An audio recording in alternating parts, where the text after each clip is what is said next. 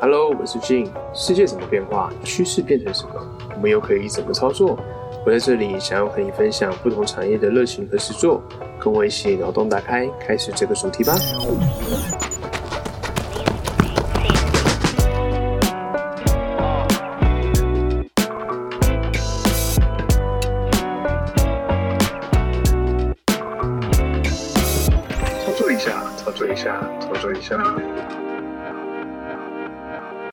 这期呢，我们达人操作邀请到我一位很厉害的同事，他是我以前的同事，他叫 Alex。那他呢，在关于健身啊，还有一些他备赛方面的经验，来跟大家做一个分享。OK，那 Alex 本身呢，他在健身有很多年的经验了，平常也有在打篮球啊。今天这一集呢，主要是他跟我们分享如何准备备赛的一些相关过程啊，还有一些心路历程，会遇到什么样的难点等等的。那我们欢迎 Alex。大家好，我是 Alex，很高兴来到金的频道。那 Alex 当初是怎么开始接触健身的呢？其实我以前是打篮球的，那打篮球当然多少都会接触到健身这个运动去中训，可是呢，并没有那么多专业。那开始比较认真接触，大概会是呃五到六年前。然后那时候是因为我有个朋友，他是做复健科的，然后我们很久没见面，他看到我发现说：“哎呦，Alex。”这胸练的还不错哦，我那时候觉得还蛮巨这样的。结果他后来说：“哎，你这个驼背很严重啊！”所以其实我是呢，因为姿势不良驼背，我才开始真正有意识到健身这个重要性。嗯哼，OK，好，那为什么会从想要健身，然后后续想要参加比赛呢？因为大家都知道，健身跟备赛是完全两件不同的事。对，那健身就是你练的爽就好，你想吃什么吃什么，你可能力量很大，可是你不一定会有很好的体态。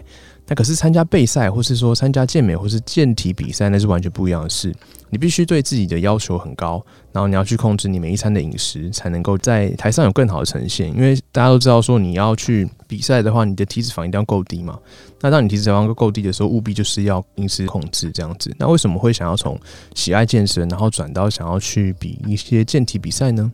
其实我觉得健身，当然就像你说的，其实一开始是为了开心，然后能够运动达到一个强壮的效果。但是后来会发现，透过比赛这个方式，会给自己一个明确目标。嗯，因为我觉得要有个目标，然后有一个检视，你才能知道自己到底是不是达到你所要的期望。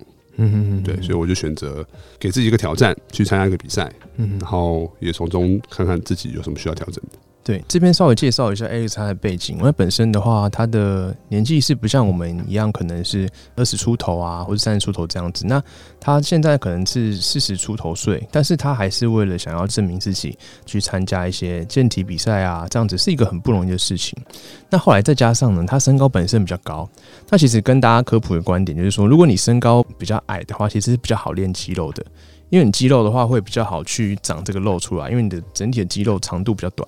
对。可是如果你身高比较高的话，那是很难去练这样的肌肉。就是那个比例看起来，你要花更多时间练更多的肉量起来，那个比例才会更好。所以这个我觉得是对高个子来说会比较难的一个部分。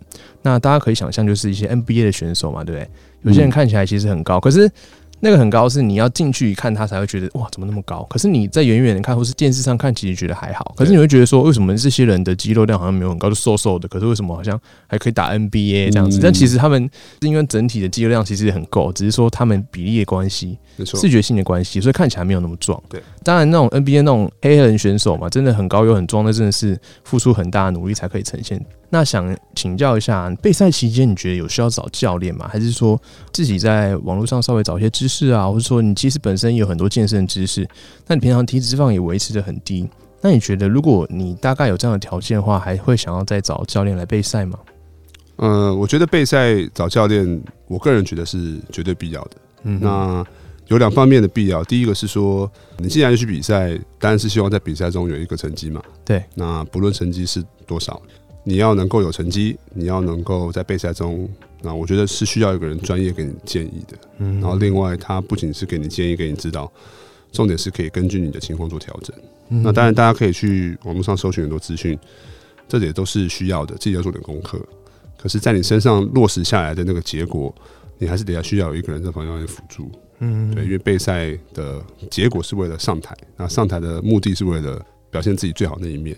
所以我觉得寻找专业是必要的。这个我也补充一下，就是大家可能有都会有这样的迷失或是疑惑，可是这个东西就像刚刚讲的，健身跟备赛是完全不同的事情。对，那如果你找一个厉害的教练，他可能有经历过一些完整的备赛，甚至是拿到一些职业卡等等的，他就可以在这些过程中跟你讲他的痛点在哪边，那你要怎么克服？没错然。后当你情绪低落的时候，我们要怎么去克服？或者说，当你很想吃东西乱吃一通暴食的时候，你该怎么去调整自己的情绪跟你的饮食的习惯？所以我觉得说，不管是什么事情啊，找对一个好教练，在你执行的目标上面，都可以让你事半功倍。对对，这是一个还不错的一个方向。所以就是说，你真的要去执行一件事情的话，你就是要花钱，然后去省略你走过一些弯路的这个情况。所以我觉得这也是蛮好的。嗯，那如果说像是这样的备赛的话，像你预计是大概什么时候要比赛？大概就是三月底嘛，对不对？对对，那个时间也快到了。那这次备赛训练的周期啊，它是怎么安排的？包含你开始从去年的时候开始准备这样一个周期，嗯，嗯，大概是怎么安排？基本上，如果你决定想要参加一个比赛，你至少都要给自己呃半年以上的时间，嗯开始去规划你所有的训练。那当然，时间拉越长是越好的，因为是所有事情都要累积。但如果以比赛的安排来说，呃，你的训练量，然后你的饮食安排，你都要先回推到半年前。嗯那接近快要到比赛来临的时候，大概三个月左右开始，你就要更严格去检视你每次训练量以及还有你吃的内容。大家可能就是在网络上常看到一些什么哎三个月备赛啊什么的，嗯那我觉得说这个部分其实是比较极端的一个情况了，因为大家都知道说，我如果我们要做增肌减脂的话，它是必须要一个周期一个周期对来做的。就是说你真的是体脂很低的话，你比较难，就是说在你减脂的同时，同时达到增肌的状态，它一定都是会先经历一个减脂周期嘛，比如说可能呃十周好了，嗯，那帮你体脂肪减低之后，那我们再去做增肌的部分。对，那它是一个周期一个周期这样去循环，然后再把你的肌肉量堆叠起来的。它并不会就是说，呃，可能我就三个月，然后我就怎么弄怎么弄，我就可以减脂就可以增肌。当然，对新手来讲，这是一个可行的状态。可是如果说我们今天是像 Alex 他们去比这么职业的比赛的话，那这样是基本上不可能达到的，除非你是天选之人。不过那也很难啊，对对啊。不过我觉得说像这个情况的话，像一般我们在做减脂好了，那减脂的话，可能大家有些人会觉得比较难达到，那我反而觉得减脂是比较好达到一个情况，但增肌反而是难的，是因为你在增肌的时候，你必须要花很多时间去训练，而且你还必须要吃的很干净。对对，如果你只是吃一堆麦当劳的话，光有热量，你只是单纯的增胖而已，嗯 对，就不是增肌了。是对啊，所以我觉得说这是一个呃蛮难的过程，你要对自己很有决心，要很自律。对对，你要真的说你想要在比赛上获得名次，不要说啊，反正我就上台就好，就是要给自己一个交代。当你决定要去做这个事情的时候，我觉得是这样。可是像关于我们健身到比健体比赛这个过程嘛，那主要还有一个差别，就是说关于我们要去练习 posing 的部分。嗯，那像这个部分呢、你觉得该怎么练习？可以分享给一些想要备赛或者是想要去参加比赛的一些听众朋友吗？posing，当然其实网络上你可以去看很多你喜欢的人或者是有名的人，那当然你可以透过影片去做一些观摩跟学习。嗯，但如果说回到自己本身选择的比赛，其实现在也有专门的 posing 教练了。嗯那比赛过的教练，他有些经验的，他都可以给你做指导。所以我觉得在教练的这一块当中，你还是要从备赛啊，从重训啊，从 posing 都要去找专业的协助。那此外，当然自己要一直练习，就是像呃我所知道的，至少有在比赛的教练，其实嗯摆他的 posing 都摆到就是连睡觉他都可以摆得出来。因为最难的是你要不看镜子，还能够摆出好看的动作。看镜子大家都可以，但上台是看不到镜子的。对，所以这个其实要一直练习，一直练习。对，这个补充一下，像我们以前跳舞的时候，有时候我在练习的时候，我都去公园练，因为公园没有镜子。嗯，就是说，你要很有自信的，在你看不到自己身体的状态的情况下去做出某些动作，才是最自然的呈现。不然，如果说你假设你在看镜子的话，好了，那你看镜子练习的话，有时候你就是单一一个面向的动作。可是，假如说比赛的话，你不一定是站在评审的正前方，所以你必须要去展现出那个自信，然后在你看不到自己动作的时候，你也要很自然的呈现这样子。所以我觉得这是一个在你做健身跟在备赛期间比较不同的一个差异。那想请教一下，如果说我们这样子训练的话，它会以固定式器材为主，还是以自由重量为主？因为像我们都知道说，自由重量是比较多关节的一个训练方式，对我们整体来讲的，比如说像是肌肉神经的征召啊，还是说它在各个部位的训练，都是还不错的选择。那在比赛一些健美啊，或是健体的这个情况下，会不会说因为要特地加强哪个动作，所以我们都是以固定的器材训练为主呢？呃，事实上，其实你要以自由还是以固定为主，这个其实有很多种说法。但是以整体以我个人接触的来讲，我觉得会是尽量以自由的为准是比较好的。如果你是一个新手，你一开始并没有太多的经验，那当然固定式器材可以在固定的角度协助你去做一些力量的发力。但是事实上，其实它也会忽略掉，或是说它会省略掉一些你核心肌群的力量。啊，对。反过来说，如果你一开始新手去做自由的，你会觉得哦，有些动作做不起来。嗯哼。可是以人体活动来讲的话，它其实应该是以自由的会比较适合，但也跟你是不是要去比赛有关系。嗯。如果说你已经是到后期是要去做比赛，你已经在减脂阶段了，那自由重量如果上太大重量，对你来说可能就有受伤的风险，所以反而你要做一些固定式器材。那有时候固定式器材其实也是要做一些自由器材中去之后的动作修正跟细节的加强。所以其实它没有绝对值，我还是会以自由为准。嗯哼，在备赛教练的话，他会怎么安排你的课表？比如说像是他会就固定先做一些自由重量，再改成就是固定器材嘛？嗯，其实也都是看以目标肌群为优先去考虑，那来规划说今天的训练动作要加强呢，还是要以大重量为主呢？是你是在增肌呢，还是你在减脂呢？还是你要做呃多次数的？还是你要做单次 RMB 拉高的，还是单次数？所以其实没有绝对，就看你实际肌肉感受。所以主要还是看着你的目标课表为主啦，看你要加强哪一块的部分。因为像每个人的肌肉跟那个身体状况不太一样，所以你一定会有哪些地方比较强，那哪些地方比较需要加强的地方。所以这部分的话，就是看教练的安排为主，这样子。嗯。那刚刚提到一些训练的部分嘛，比如说像是怎么做重量啊，或者是说先以哪些器材为主，像是自由重量啊，还是固定式器材为主这样的这个情况。那关于饮食的部分呢，大概会是怎么样内容的安排？因为大家都可能都会讲说，健身概念就是什么三分练七分吃嘛。那饮食其实也是很重要的一环。对对，那这个部分的话，你平常都是怎么搭配你的三餐的？可以跟大家分享一下吗？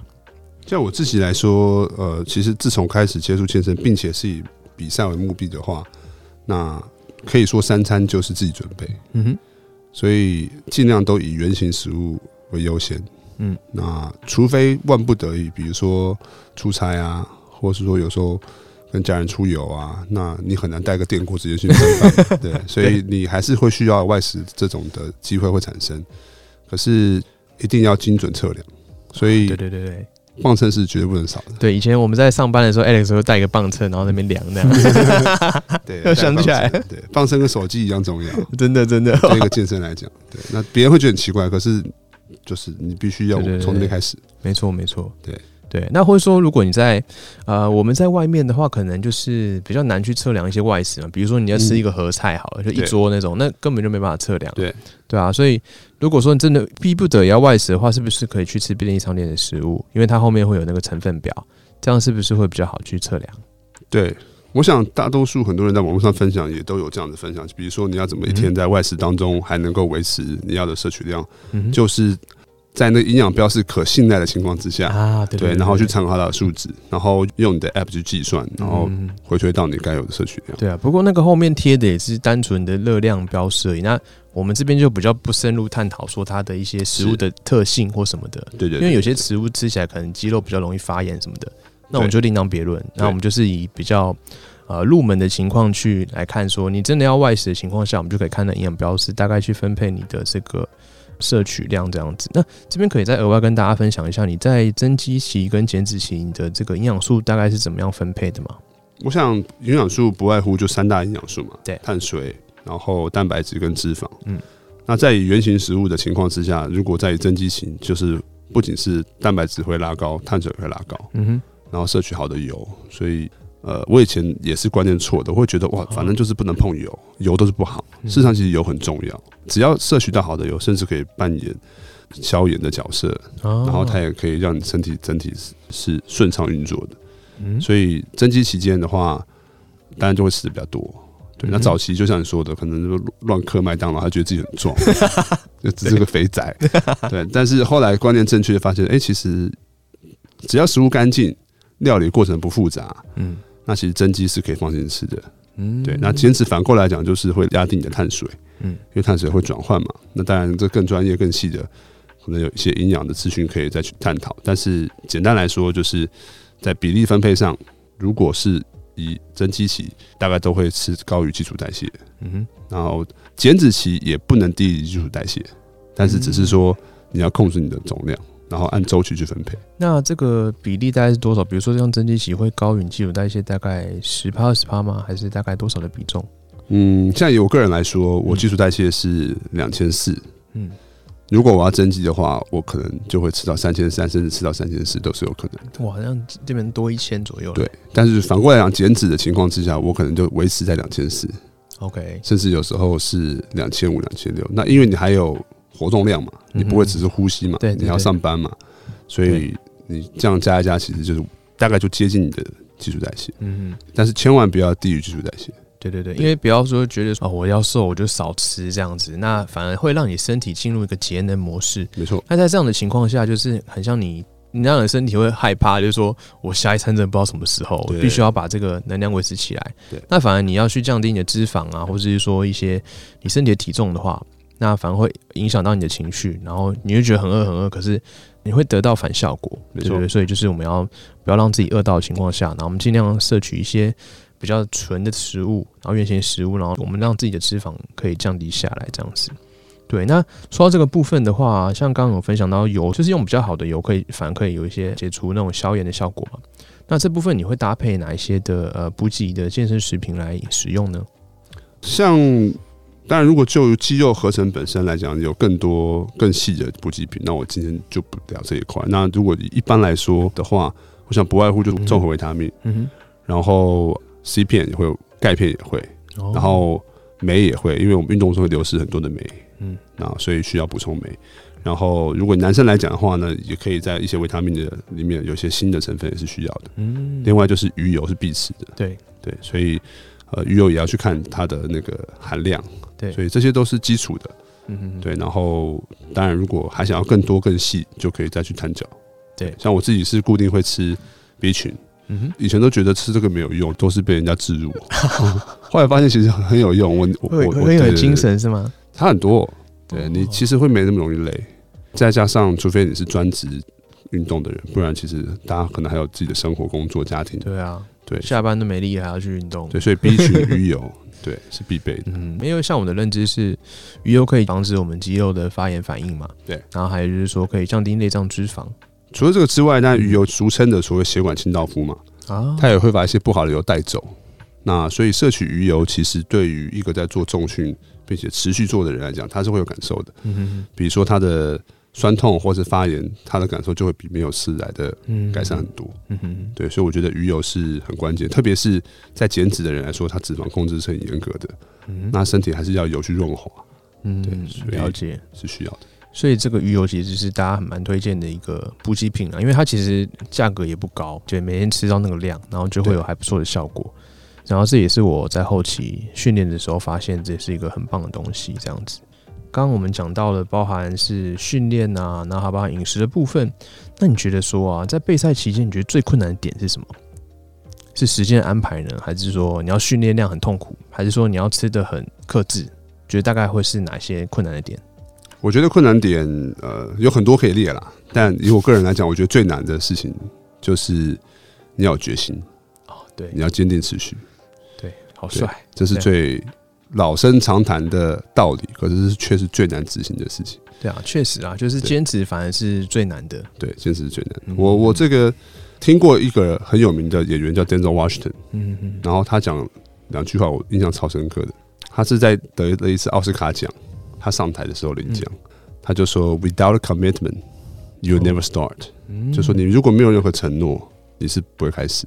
对。但他下一句是我印象深刻，他说：“But more importantly, without consistency, you never finish。”嗯，就是如果你没有坚定持续，你永远不会有结果。所以我觉得备赛最困难的事情就是你要坚持到底。很适合去教英文课的。哦，真的吗？对啊，在刚才介绍那个英文，我觉得哇，这想的是背了很久啊。很棒很棒。就是说，真的要去承诺一件事情，并且去坚持，你才可以达到那个效果。不然我们很容易就可以放弃它。对，就像我们举个例子好了，比如说在你工作的时候嘛，我们通常不管是老板给你什么样的条件，再难的你也会想办法去达成任务，你不会跟老板说这个我不想诶、嗯这个我不会啊，对啊，你不可能跟老板这样讲嘛，因为毕竟这是工作。可是我们在兴趣的时候，或者说你在平常在做一些事情的时候，你常常觉得，哎、老师好难哦、我不想哎、然后就没有了。